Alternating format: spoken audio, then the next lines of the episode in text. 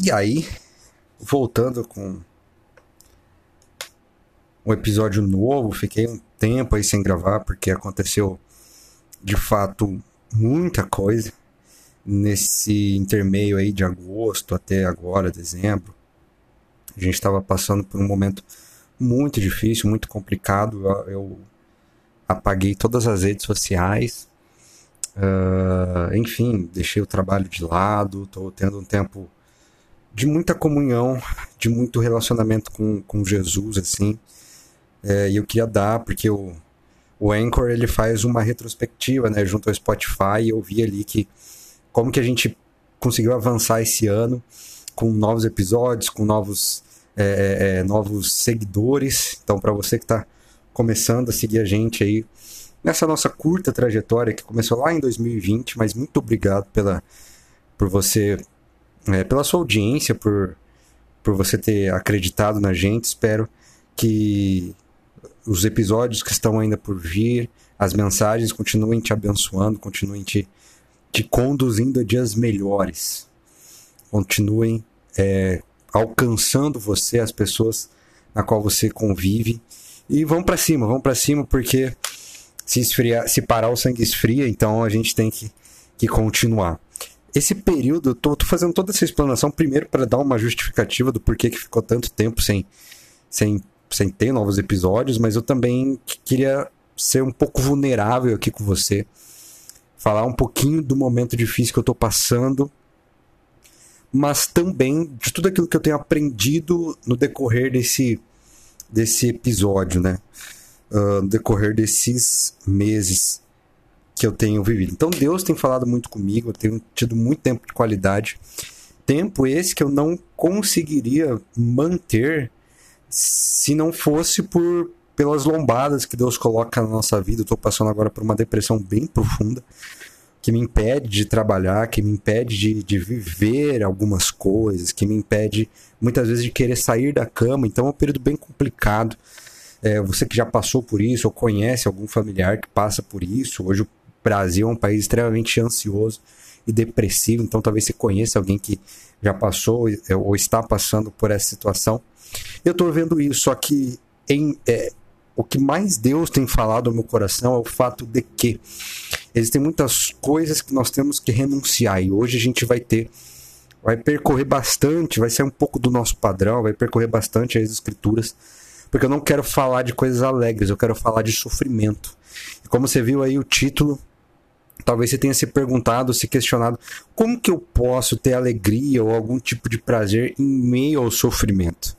a pandemia acabou, mas as consequências da pandemia não. Então a gente vive ainda em períodos de muita de muitas mazelas emocionais, de muito enfraquecimento emocional, várias questões da alma. Como é que a gente pode, em meio a todos esses esses pormenores, esses percalços, permanecer firme naquilo que a gente ouviu, aprendeu naquilo que Jesus ensinou para nós, porque mais uma vez não se trata de uma religião, se trata de uma mensagem que transforma o seu entendimento e depois o seu comportamento. A religião vai querer transformar o seu comportamento acima de todas as coisas e isso vira um ciclo. Todas as vezes que eu não me amoldo a determinado padrão ou comportamento religioso, eu me frustro. Então, ele deveria trazer de, é, me ou fazer com que Deus me abençoasse como uma resposta ao meu bom comportamento. Só que o evangelho não funciona nesse sentido. É Deus se aproximando, fornecendo a bênção. Essa bênção transforma meu entendimento e por amor a esse Deus, eu vou obedecendo e morrendo cada dia mais para mim mesmo. Esse é o evangelho. O evangelho que confronta o pecado, o evangelho que abraça o pecador, o evangelho que fornece para esse pecador um, não somente novos comportamentos, não somente um novo guarda-roupa, por, por assim dizer, mas esse evangelho fornece uma nova mentalidade, um novo jeito de encarar a vida, tanto nas questões grandes quanto nas questões pequenas. Eu quero compartilhar com você o que Deus tem me mostrado, o que Deus tem me ensinado. Vamos começar com Lucas 14. Eu vou com você desmistificar algumas coisas que têm sido pregadas por aí, né? É, eu, eu, eu sou totalmente contra, cara, o que muita gente tem feito é, tá na moda os reacts, né? No YouTube, na Twitch, e a galera, o que, que a galera faz? Em vez da galera ensinar certo, eles ficam criticando quem tá ensinando errado. Eu não concordo com esse tipo de postura, eu acho errado, eu acho que é uma pobreza intelectual você fazer isso. Eu vejo muitos pastores de várias denominações diferentes criticando é, pessoas do mundo gospel e tal, é, expondo essas pessoas, eu não concordo com isso. Eu acho que é, é, é muito mais efetivo, ao invés da gente criticar quem está ensinando errado, nós ensinarmos certo. Para mim não faz sentido você expor uma pessoa, expor um ensinamento que você não concorda, é, simplesmente para você gerar likes, para você gerar views. Não é esse o intuito aqui da, do nosso do nosso pod, né? Eu junto quero ensinar certo aqui com você, quero crescer no entendimento, mas principalmente uma transferência daquilo que Jesus tem falado ao meu coração e eu quero agora compartilhar com você. Lucas 14 vai dizer assim para você. Eu estava abrindo aqui, mas eu já estava com outra Bíblia aberta e o cabeção esqueceu. Aqui, ó. É Jesus dizendo para você e para mim, tá? 14, 26. Se alguém vier a mim e não aborrecer o seu pai, a sua mãe, os seus filhos, os seus irmãos e ainda também a sua própria vida, não pode ser meu discípulo. E aquele que não levar a sua cruz e não vier após mim, não pode ser o meu discípulo. Verso 33: Assim, pois, qualquer um de vós que não renuncia a tudo quanto tem, não pode ser o meu discípulo. Sabe, é, os evangelhos, todos eles, eles são muito enfáticos em dizer que existia dois tipos de seguidores de Jesus: a multidão e os discípulos. A multidão geralmente acompanhava Jesus pelo que eles é, viam Jesus fazer. Então eles queriam receber a cura, eles queriam receber o ensinamento. É, então eles iam lá e se aglomeravam em torno de Jesus para receberem coisas. Os discípulos não. Os discípulos viam a cara de Jesus amassada quando ele acordava. Os discípulos já viram Jesus ter bafo, já viram Jesus suar, já viram Jesus exausto, de cansado. Se você assistiu The Chosen, você sabe daquilo que eu estou falando. The Chosen expõe muito um lado muito humano de Jesus que às vezes as escrituras, numa leitura desapercebida, a gente não consegue notar. Mas é, é, é, os discípulos eram aqueles que estavam constantemente perto de Jesus nos momentos bons, nos momentos difíceis e renunciaram tudo aquilo que tinham e tudo aquilo que eram, a sua reputação, a sua família, em prol de seguir a Cristo. É muito legal o relato, por exemplo, de Mateus. Mateus era um publicano, ganhava super bem, ao mesmo tempo que ele era muito odiado pelos judeus, porque ele era visto pelo seu próprio povo como um traidor. Mas quando Jesus chega e com seus olhos, aqueles olhos é, que queimam as nossas razões, que queimam os nossos, os nossos corações. Quando ele olha com aqueles olhos para Mateus e pede para Mateus o seguir, Mateus então deixa tudo para trás. Ele deixou o expediente para o lado, ele deixou o banco de horas de lado, ele deixou a CLT de lado, ele deixou o seu salário de lado. Tudo isso para seguir Jesus. Multi... Muitos da multidão não estavam dispostos a fazer isso. Por isso que Jesus vira para sua multidão e vira para nós também. Porque o nosso coração hoje está arraigado a tanta coisa que às vezes, muitas vezes, melhor dizendo, Jesus fica em segundo plano, em terceiro, em quarto, ou está em último plano.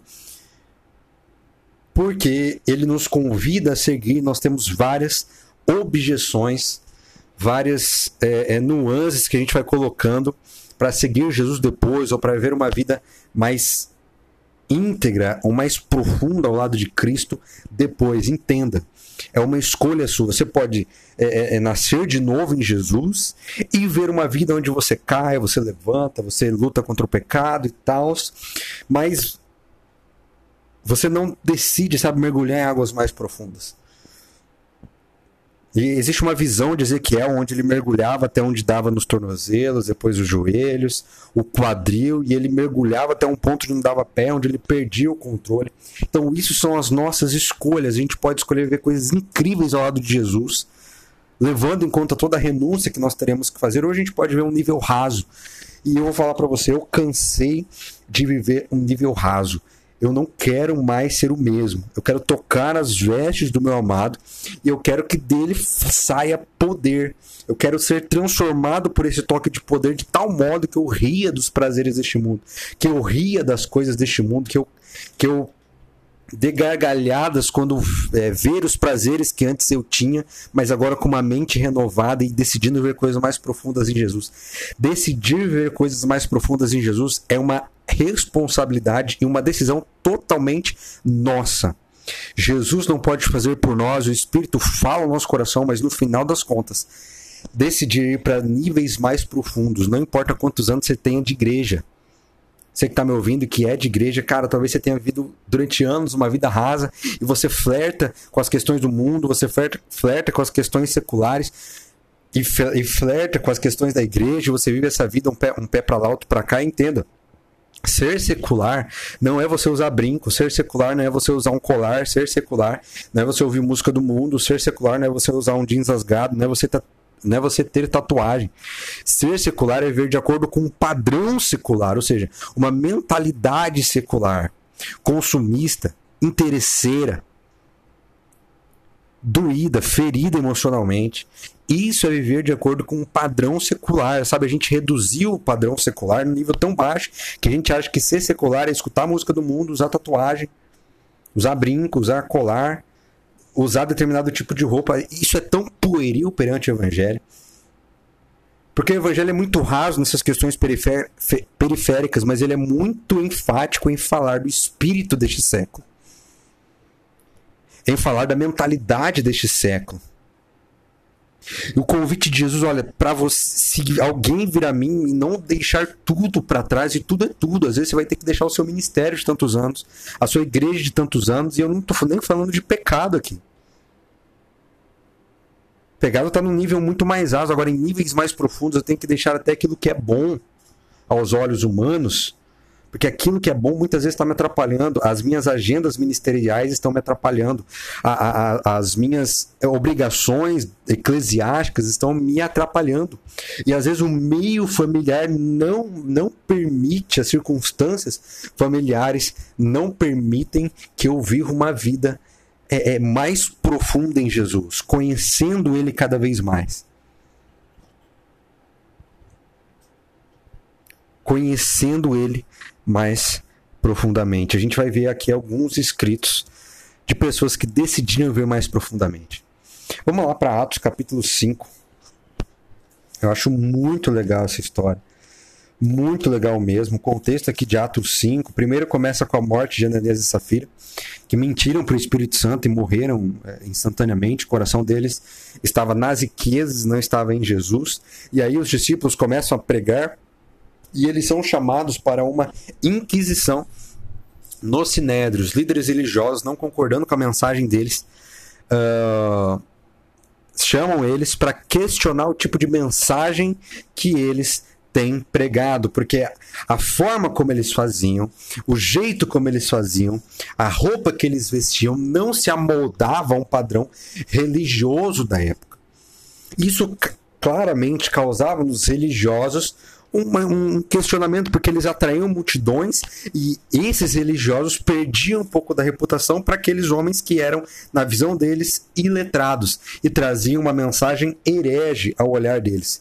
E aí, em meio a toda essa condenação, Gamaliel, aquele que era o, o tutor de Paulo, pai espiritual de, Paulo, de Saulo, que viria se tornar Paulo depois, ele, diz, ele se levanta e diz o seguinte: Portanto, meus amigos, neste caso, os aconselho: deixem esses homens em paz e soltem-os. Se o propósito da atividade deles for de ordem de origem humana, ele vai fracassar. Se proceder de Deus, vocês não serão capazes de impedi-los, pois se acharão lutando contra Deus. Gamaliel, então, aí sendo usado pelo Espírito Santo para colocar a prova. Se, se o, que, o rolê deles é, é, de, é de homens, então eles vão fracassar. Se o rolê deles é de Deus, então a gente vai ver, a gente não vai poder lutar contra eles. E a Bíblia e, e Lucas continua escrevendo o seguinte: eles foram convencidos pelo discurso de Gamaliel. Chamaram os apóstolos e mandaram açoitá-los. Observe isso, mandaram açoitá-los. Essa palavra é importante. Depois ordenaram-lhes que não falassem o nome de Jesus e, e, os deixaram sair em liberdade. Olha o verso 41. Os apóstolos saíram do sinédrio, alegres por terem sido considerados dignos de serem humilhados por causa do nome. Em todos os dias, do templo e de casa em casa, não deixavam de ensinar e proclamar que Jesus é o Cristo. Então os apóstolos receberam açoites, a carne deles estava exposta, a víscera deles estava exposta, eles provavelmente estavam sangrando também. Eles saíram do sinédrio sangrando, com dor, mas alegres. E qual era o motivo da alegria deles? Serem considerados dignos de serem humilhados por causa do nome. Agora, a gente está vivendo uma época de muita polarização. Ou você é muito radical, ou você é muito liberal, ou você é muito religioso, ou você totalmente é, é, é vai para um outro lado, um outro caminho de não confrontação do pecado. É um evangelho da palavra que está em moda agora, que é hipergraça, né? Sabe, não tem um equilíbrio entre ambos os lados, você vê um lado brigando com o outro. Eu não quero me sobrepor a nenhum desses lados. Eu quero ficar a favor do lado do evangelho do lado do Evangelho.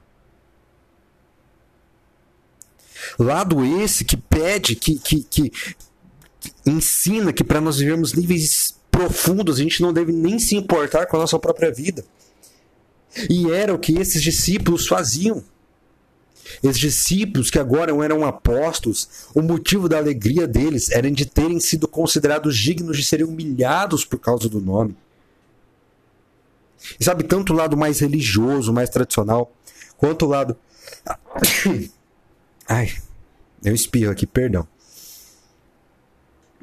A alergia atacou hoje, tá uma desgraça.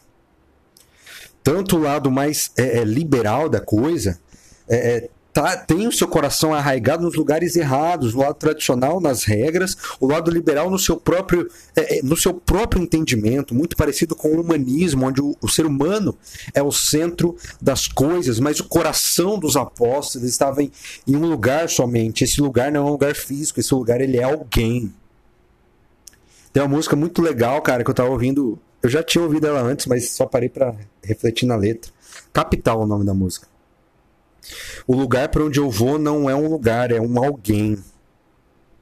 Querendo dizer que o céu não é apenas um lugar, é uma pessoa. E o coração deles estava em uma pessoa. O coração deles estava em uma pessoa de tal modo que eles eram considerados é, é, eles ficaram felizes de terem sido humilhados por causa do nome, de perderem um pouco da sua reputação por causa do nome, de correrem notícias sobre o açoite deles em torno da sociedade, não estavam nem aí para isso. Eles só tinham um foco, que era o nome do Senhor. A nossa geração, a eu falo a minha geração, e a que vem a ser depois de mim mais ainda, é uma geração que vive de anestésicos, de analgésicos, não suporta dor, não quer saber de dor. Se você fala em sofrimento dentro da igreja, muitos vão te aplaudir, mas com um pensamento religioso, com um pensamento de tentar provar o seu próprio argumento, e outros vão embora. Porque nenhum dos dois lados sabe lidar ou sabe viver realmente um sofrimento ao lado de Jesus. Eu não estou fazendo votos de pobreza. Mas estou falando que para uma vida verdadeiramente ao lado de Jesus, nós temos que deixar de lado muitas e muitas coisas. Ele vira para um jovem e fala assim: então você vai, vende tudo que tens, dá aos pobres Jesus não estava pedindo para ele ser pobre, Jesus estava pedindo para ele colocar o coração no lugar certo. Mas quando ele percebe que colocar o coração naquele lugar não fazia sentido, esse jovem então deixa Jesus de lado. E a gente faz a mesma coisa. Porque quando nós estamos caminhando é, é, é, de uma forma coerente com o evangelho, quando a gente vai entrar em níveis mais profundos, a gente retrocede. A gente se sabota. A gente cai nos mesmos erros, nos mesmos pecados de antes e recomeça de novo. A gente vai vendo esse ciclo. Por quê? Porque esse ciclo ele é confortável. Eu não tenho que morrer mais de mim para conseguir avançar. Então eu vou até um certo ponto que eu consigo ir, e aí eu caio de novo, aí eu vou lá, peço perdão, caio de novo, vou lá, peço perdão. A gente vive uma vida assim, achando que estamos vivendo o pleno evangelho, a plenitude de Cristo em nossas vidas, mas nós não estamos vivendo. O que a gente está vivendo é uma fantasia. Ou pautada nas nossas obras, ou pautada nos nossos próprios entendimentos, naquilo que a gente acha, e não naquilo que o Evangelho diz. Vamos lá, não acabou ainda não, tem mais. Tem mais coisa para nós aí. Certo? Vamos lá em, em Tiago. Olha o que Tiago vai escrever para você e para mim. Tiago. Uh... Ai meu Deus, perdi Tiago, gente. Roubaram o Tiago da minha Bíblia. Ai, Senhor. James, é que tá em inglês, é porque aqui é bilíngue, né, cara? Bíblia em inglês e português. Vamos lá, Tiago capítulo 1. Ele vai dizer assim a partir do verso 2: Meus irmãos, considerem motivo de, de grande alegria o fato de passarem por diversas provações. Como assim, Tiago? Como assim? E ele continua explicando: Pois vocês sabem que a prova da sua fé produz perseverança. E a perseverança deve ter ação completa, a fim de que vocês sejam maduros e íntegros, sem lhes faltar coisa alguma. Então vamos lá, vou até escrever aqui para ficar mais fácil. A provação produz perseverança. Ser bem professor agora. Perseverança. Motivo de grande, de grande alegria passarem por provação. Por quê? Porque a, a provação produz perseverança. E a perseverança produz a palavra-chave de hoje: maturidade. Provação, perseverança, maturidade. O que a igreja brasileira hoje é de um banho de maturidade, é de um batismo de maturidade. Maturidade essa não me faz ficar brigando por cargos dentro da igreja. Que eu tendo um cargo ou não tendo um cargo ministerial, estou feliz e inabalável da mesma forma, porque eu construí a minha casa na rocha. E nada vai me abalar. Essa é uma história que Jesus contou, da que ele construiu sua casa na rocha, na areia. A rocha representa ele mesmo, e o homem construiu na areia, representa as coisas é, deste século. E quem constrói a sua casa, ou seja, quem se fundamenta na rocha, não é que está livre de problemas, vai passar por tempestade, vai passar por furacão. Mas ele não se abala, a casa não caiu. Porque ele sabe onde está fundamentado. Sabe quem sabe onde está fundamentado, ou quem sabe onde está o seu coração. Cara, pode vir calúnia, pode vir problemas, pode vir é, discussões, podem vir. Eu vou até. Vou tentar achar um outro texto aqui que eu li recentemente, acho que está em Mateus, não sei, vou, vou arriscar aqui, tá, galera? Eu acho que eu li recentemente, deixa eu tentar achar aqui que Jesus nos fala. Né? Em Mateus 10, ele vai dizer que ele não veio para trazer paz. Então, o príncipe, aquele que é chamado de príncipe da paz, declara que ele não veio para trazer paz, mas veio para trazer espada. Aqui, ó, Mateus 5, capítulo 11. Mateus, Mateus capítulo 5, verso 11. Bem-aventurados serão vocês quando por minha causa os insultarem, os perseguirem e se levantarem todo tipo de calúnia contra vocês. Alegrem-se, regozijem-se, porque grande é a sua recompensa nos céus. Pois da mesma forma que perseguiram os profetas, pois da mesma forma perseguiram os profetas que viveram antes de vocês. Então, meu amigo, tá sendo caluniado, se alegre. Tá sendo perseguido, se alegre. A provação produz uma perseverança, tal perseverança que produz uma maturidade. Maturidade é essa que se eu sou perseguido, se eu sou caluniado, se mentem ao meu respeito e perseguem no meu local de trabalho, na minha igreja, na minha comunidade, aquela que deveria, é, é teoricamente, é, é, é, me abraçar, aquela que deveria, teoricamente, ser uma luz no, no, no meu caminho, essa me persegue, essa fala mal de mim. Se você está vivendo essa situação, se alegre, cara. Essa alegria, ela não vem de nós, da nossa própria carne, da nossa própria humanidade, mas ela é produzida em Cristo. Quando os meus olhos estão fixos nele, diante das provações, eu consigo ter alegria. Porque eu sei que essa alegria, porque eu sei que essa aprovação produz em mim perseverança, e essa perseverança produz em mim maturidade, o que leva a uma perfeição. Perfeição essa que não é ausência de erros, perfeição essa que é nos tornarmos mais semelhantes a Jesus. Como diz Jesus, este é o rolê, andai por ele, caminhai com ele, vivei de acordo com ele felizes, cara. E Jesus está falando de algo que ele viveu durante todo o seu ministério. A perseguição era tanta que ele foi morto da forma mais cruel e humilhante possível. Sabe, a primeira, o primeiro quarto que Jesus teve foi num lugar onde o bicho, onde o cavalo come. Onde o cavalo caga. Onde a vaca faz ali as suas necessidades. Primeira cama foi exatamente no lugar onde o cavalo come. Essa foi a primeira cama do Salvador. Não tinha aparência e não tinha formosura. E a gente vive ou prega um evangelho triunfalista de tal modo que Deus tem que nos abençoar independente. Porque eu vou na igreja, porque eu devolvo o dízimo, porque eu tenho um cargo, porque eu tenho uma reputação, porque eu ensino. Cara, isso não te garante nada. Isso tem que ser resposta ao amor, resposta a uma mentalidade transformada, onde eu não atraio para mim. É, é, é, vamos lá, vamos lá. Mateus capítulo 7.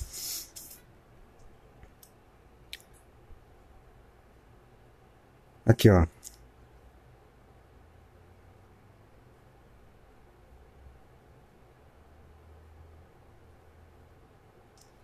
Mateus capítulo 7. Capítulo 7, mano? Não tô lembrando, tô achando. Observe que a minha memória para decorar a localidade dos textos é ótima, né, gente?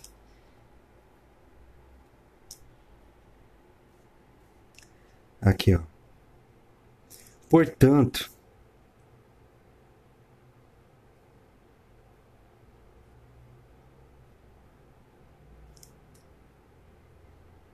Aqui, ó versos, é, capítulo 6, verso 1. Tenham cuidado de não praticar suas obras de justiça diante dos outros para serem vistos por eles. Agora eu quero falar só com quem é de igreja aqui, tá?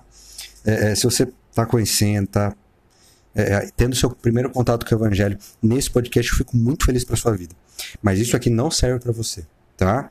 Isso aqui não serve para você. Ouça com atenção, aprenda, absorva aquilo que fizer sentido, é, mas não é para você certo? Depois eu já retorno, depois de ler esse texto, fazer esse parênteses, eu já retorno com a mensagem mais geral. Tenham cuidado de não praticar suas obras de justiça diante dos outros para serem vistos por eles. Se fizerem isso, vocês não terão nenhuma recompensa do Pai. Portanto, quando você der esmola, não anuncie isso com trombetas, como fazem os hipócritas nas sinagogas ou nas ruas, a fim de serem honrados pelos outros. Eu lhes garanto que eles já receberam a sua plena recompensa. Mas quando você der esmola, que a sua mão esquerda não saiba o que está fazendo a direita, de forma que você não preste ajuda de forma que você preste a sua ajuda em segredo. E o seu pai, que o vê em segredo, vai te recompensar. Então, se você faz as coisas para ser visto por homens, cara, a recompensa do pai não é sobre você. Agora, quando eu faço sem ninguém ver, quando eu faço não para atrair likes, curtidas, reputação para mim, para as pessoas pensarem, imaginarem quão religioso ou espiritual eu sou. Eu oro em voz alta para que os meus vizinhos escutem quão religioso eu sou. Cara, não é esse o caminho. Jesus fala que se a sua mão de esquerda fizer o bem, que a sua mão direita não saiba. Porque isso tem que ser algo tão orgânico, resultado de uma natureza transformada, que quando eu faço eu nem me apercebo daquilo que eu estou fazendo. Porque é orgânico. Porque ele me amou primeiro. É isso. Vamos lá de novo. Vamos falar aqui que Paulo vai, vai falar de sofrimento agora. Vamos ver o que, que Paulo vai falar de sofrimento agora. 1 Coríntios 11, 2 Coríntios 11, 21 ao 30. Ele escrevendo a carta para uma igreja extremamente imatura. Uma igreja com dons muito presentes, muito visíveis, mas extremamente imatura. Imatura. A realidade da igreja de Corinto, é, uma, é a realidade de muitas igrejas hoje. E, ele, e Paulo começa a falar: vocês querem um super apóstolo? Vocês querem um currículo? Então vamos lá, vou dar o meu currículo aqui para vocês. Só que ele faz isso da forma mais Paulo possível. Verso 21. De fato, vocês suportam até quem os escraviza ou os explora, ou quem se exalta ou lhes fere a face. Para minha vergonha, admito que fomos fracos demais para isso. Naquilo que todos os outros se atrevem a gloriar-se, falo como insensato. Eu também me atrevo. São eles hebreus? Eu também. Israelitas? Eu também. Olha o, o currículo. São descendentes de Abraão? Eu também sou. São eles servos de Cristo? De Cristo? Estou fora de mim para falar dessa forma. Eu ainda mais, aí Paulo começa a descascar da forma mais Paulo possível, dizendo assim: trabalhei muito mais, fui encarcerado mais vezes, fui açoitado mais severamente e exposto à morte repetidas vezes. Vamos lá. Verso 24, gente, vamos lá. Cinco vezes recebidos judeus, 39 açoites. Três vezes fui golpeado com varas. Uma vez apedrejado, três vezes sofri naufrágio, passei uma noite e um dia exposto à fúria do mar. Estive continuamente viajando de uma parte a outra. Enfrentei perigos nos rios, perigos de assaltantes, perigos dos, eh, dos meus compatriotas, perigos dos gentios, perigos da cidade, perigos do deserto, perigos do mar e perigos dos falsos irmãos. Trabalhei arduamente, muitas vezes fiquei sem dormir, passei fome e sede, e muitas vezes fiquei em jejum, suportei frio e nudez.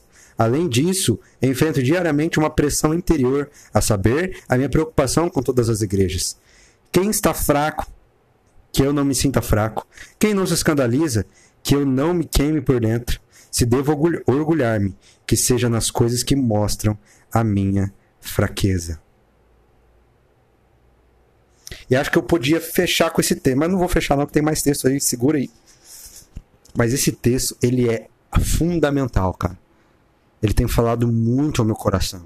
Porque às vezes a gente é humano, e a gente é humano, a gente começa a reclamar, Deus, por que isso está acontecendo comigo? Por que essa situação? Por que essa dificuldade financeira? Por que logo comigo? Eu que sirvo ao Senhor, mas olha a recompensa de Paulo aqui. Um dos maiores evangelistas de todos os tempos, de toda a história. Um dos maiores apóstolos, aquele que foi responsável por expandir a mensagem do evangelho para fora dos limites de Israel.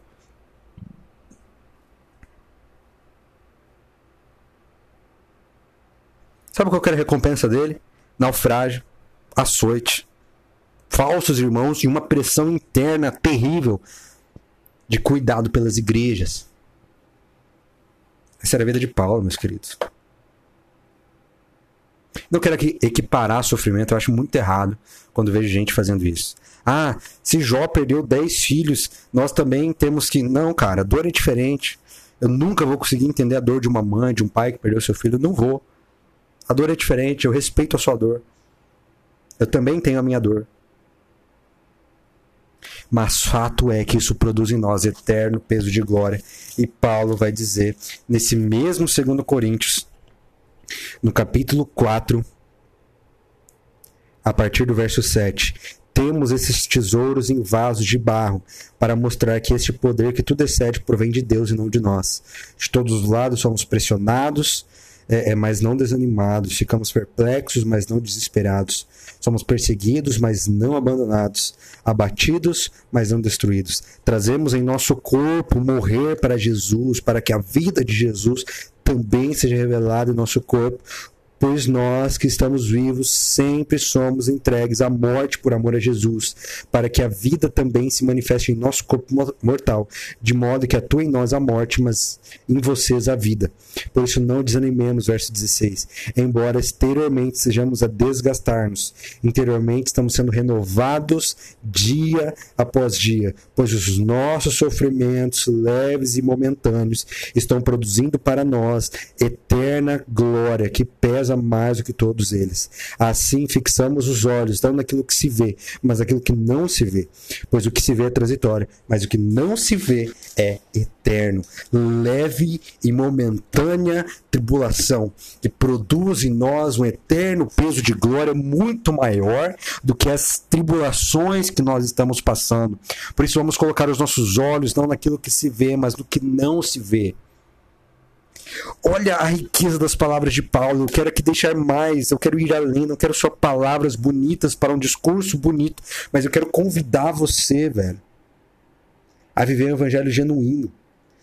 Aonde você nunca mais vai ser o mesmo. Eu tô cansado de ver no raso. Eu tô cansado de belos discursos religiosos. Tô cansado. A Bíblia, a Bíblia é a mensagem, que eu tô com ela aqui também ela é muito linda, velho. Ela é muito contemporânea, atual, traz as coisas de forma. É, é muito, muito, muito bela. E aí tem um texto que eu estava refletindo. Eu estou estudando atualmente os evangelhos, né? já passei por João, fiquei basicamente um ano em João, e agora vou passar mais um ano em Mateus.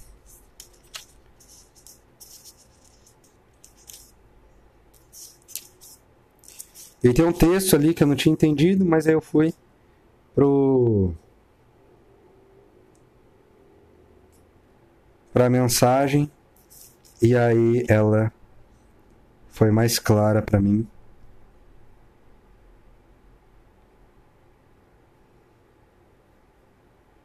Aqui, ó. Ele vai trazer a, a paráfrase né, da, do capítulo 7, verso 26 e verso 27 diz: Mas se vocês usarem as minhas palavras para faz... apenas para fazer estudo bíblico, sem nunca aplicá-las à sua própria vida, não passarão de pedreiros tolos que constroem sua casa sobre a areia da praia. Quando foi atingida pela tempestade, pelas ondas, ela irá desmoronar como um castelo de areia. Então Jesus está falando de você apenas ser ouvinte e não praticar e não praticar aquilo que é ensinado. Aquilo que é ensinado. É simplesmente isso, meus amigos. Simplesmente isso.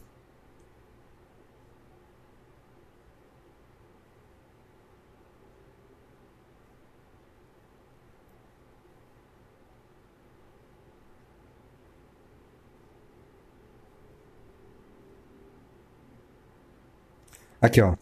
Verso 21. Saber a senha correta, por exemplo, Senhor, Senhor, ou seja, referindo a todos os, os deleites religiosos, não levará vocês a lugar nenhum comigo. O que se requer é obediência, fazer o que meu pai deseja. Posso até ver a cena no juízo final, milhares vindo em minha direção e se justificando. Senhor, nós pregamos a mensagem, expulsamos demônios e todos é, diziam que nossos próprios projetos eram patrocinados por Deus. Sabe o que, que eu vou responder? Isso na Bíblia, tá? Tá escrito aqui. Vocês perderam a oportunidade. Tudo que fizeram foi me usar para virarem, para virarem celebridades. Vocês não me impressionam nem um pouco. Fora daqui. Sabe, quando a gente lê esse texto, e a galera mais sensacionista, né, aqueles que acreditam que os dons foram, usa muito esse texto para justificar a ausência de dons hoje na igreja. E refutam e repudiam todo, todo e qualquer tipo de manifestação de dons que ocorre dentro da igreja, dizendo que estes são falsos profetas, sendo que, na verdade, o referir de Jesus não é contra os dons, mas eles se referem a falsos profetas, todos aqueles que usam o nome de Jesus para ganharem celebridades. Então, meu irmão, os dons são válidos para os nossos dias, as curas são válidas para os nossos dias, contanto que o nosso coração esteja no lugar certo. Não repudie dom sendo manifesto, porque talvez os dons estejam manifestos em determinado lugar, porque aquele lugar abriu seu coração para Jesus e a sua igreja, que se considera sensacionista, não. Simplesmente isso. Não. E talvez o falso profeta seja você que está me ouvindo, não os outros. Talvez o joio seja você e os outros sejam trigo. Essa é a grande verdade. Filipenses capítulo 3, o verso 7 até o verso 10. Mas tudo aquilo que para mim era lucro, os meus afazeres religiosos, a minha reputação, a minha conta no Instagram, os meus likes, a minha conta no Twitter, meu canal no YouTube, tudo isso eu passei a considerar como perda. O meu ministério, os meus anos de igreja, os meus anos de pastor, tudo isso eu passei a considerar como lucro, como perca, ou melhor, quando eu olho para Cristo. Porque quando eu olho para Cristo, eu desconsidero todas as outras coisas, porque Cristo e o conhecimento, o, o supremo conhecimento de Cristo Jesus vale muito mais do que essas outras coisas.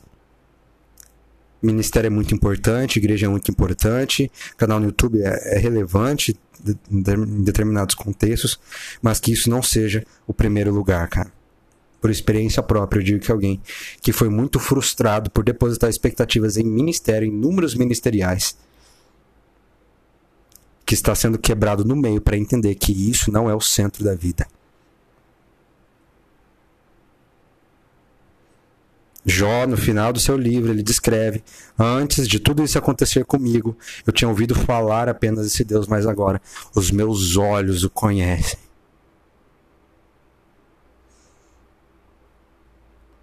Sabe, chegou a hora da gente parar de ouvir falar desse Jesus e começar a vê-lo com os nossos próprios olhos. Os seus olhos, como chamas de fogo, vão queimar nosso coração. É um abraço que quebra as nossas razões, quebra os nossos argumentos, os nossos preconceitos. E nos conduz perante uma morte todos os dias para nós mesmos, pegando nossa cruz, indo após Ele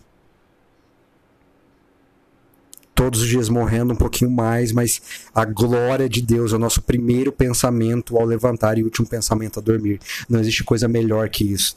As tuas bebidas, cara, os teus rolês em festa, em bala, não vão te dar isso. Eu sei porque quando você é, é, acorda de manhã com ressaca, você ainda tem aquele mesmo sentimento de vazio. O teu relacionamento não vai te preencher. Uh, a, a, as tuas finanças não vão te preencher a única coisa que vai te preencher, querido, por mais que você já tenha escutado isso vários, várias vezes, de vários pregadores diferentes, é Jesus. Porque eu não estou falando de algo que eu ouvi falar. Eu estou falando de algo que eu estou vivendo. Levo no meu corpo as marcas. Ser de meus imitadores como eu sou de Cristo. Isso é evangelho. Isso é vida com Jesus.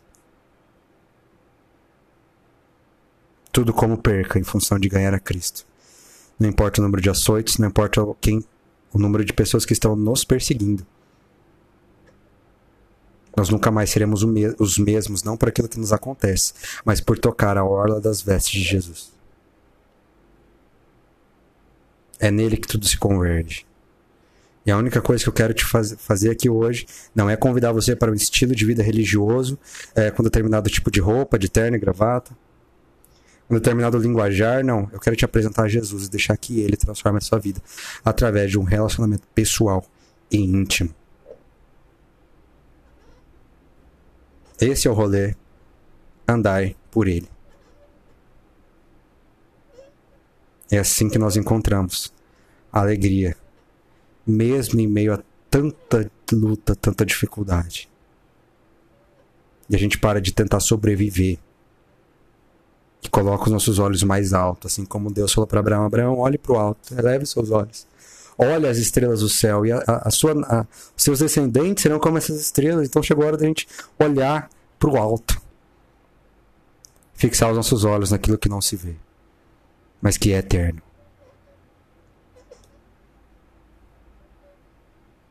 Este é o rolê. Andai por ele. Jesus, nós oramos ao Senhor. Jesus, nós invocamos o teu nome, Senhor.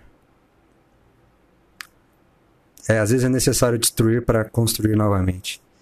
Tira de nós a nossa armadura, os nossos preconceitos. Pai, tira de nós, Pai. A gente não quer mais ser o mesmo, a gente quer viver novas coisas. A gente quer mergulhar em níveis mais profundos, onde não dá pé, onde, não, onde nós não temos mais o controle mas queremos olhar para os seus olhos como chamas de fogo, Pai. Queremos ser queimados por Ti. Que o Senhor, Senhor Jesus, seja o primeiro, o último, o melhor. Seja o centro de toda a nossa existência. E que jamais voltemos a viver uma vida antiga, mas esquecendo as coisas que ficaram para trás, nós prosseguimos adiante. Seja aquilo bom, seja aquilo mal. Nós prosseguimos caminhando. Em nome do Senhor Jesus. Amém. Um abraço, espero que você tenha sido alcançado, abençoado, e eu te vejo no próximo episódio.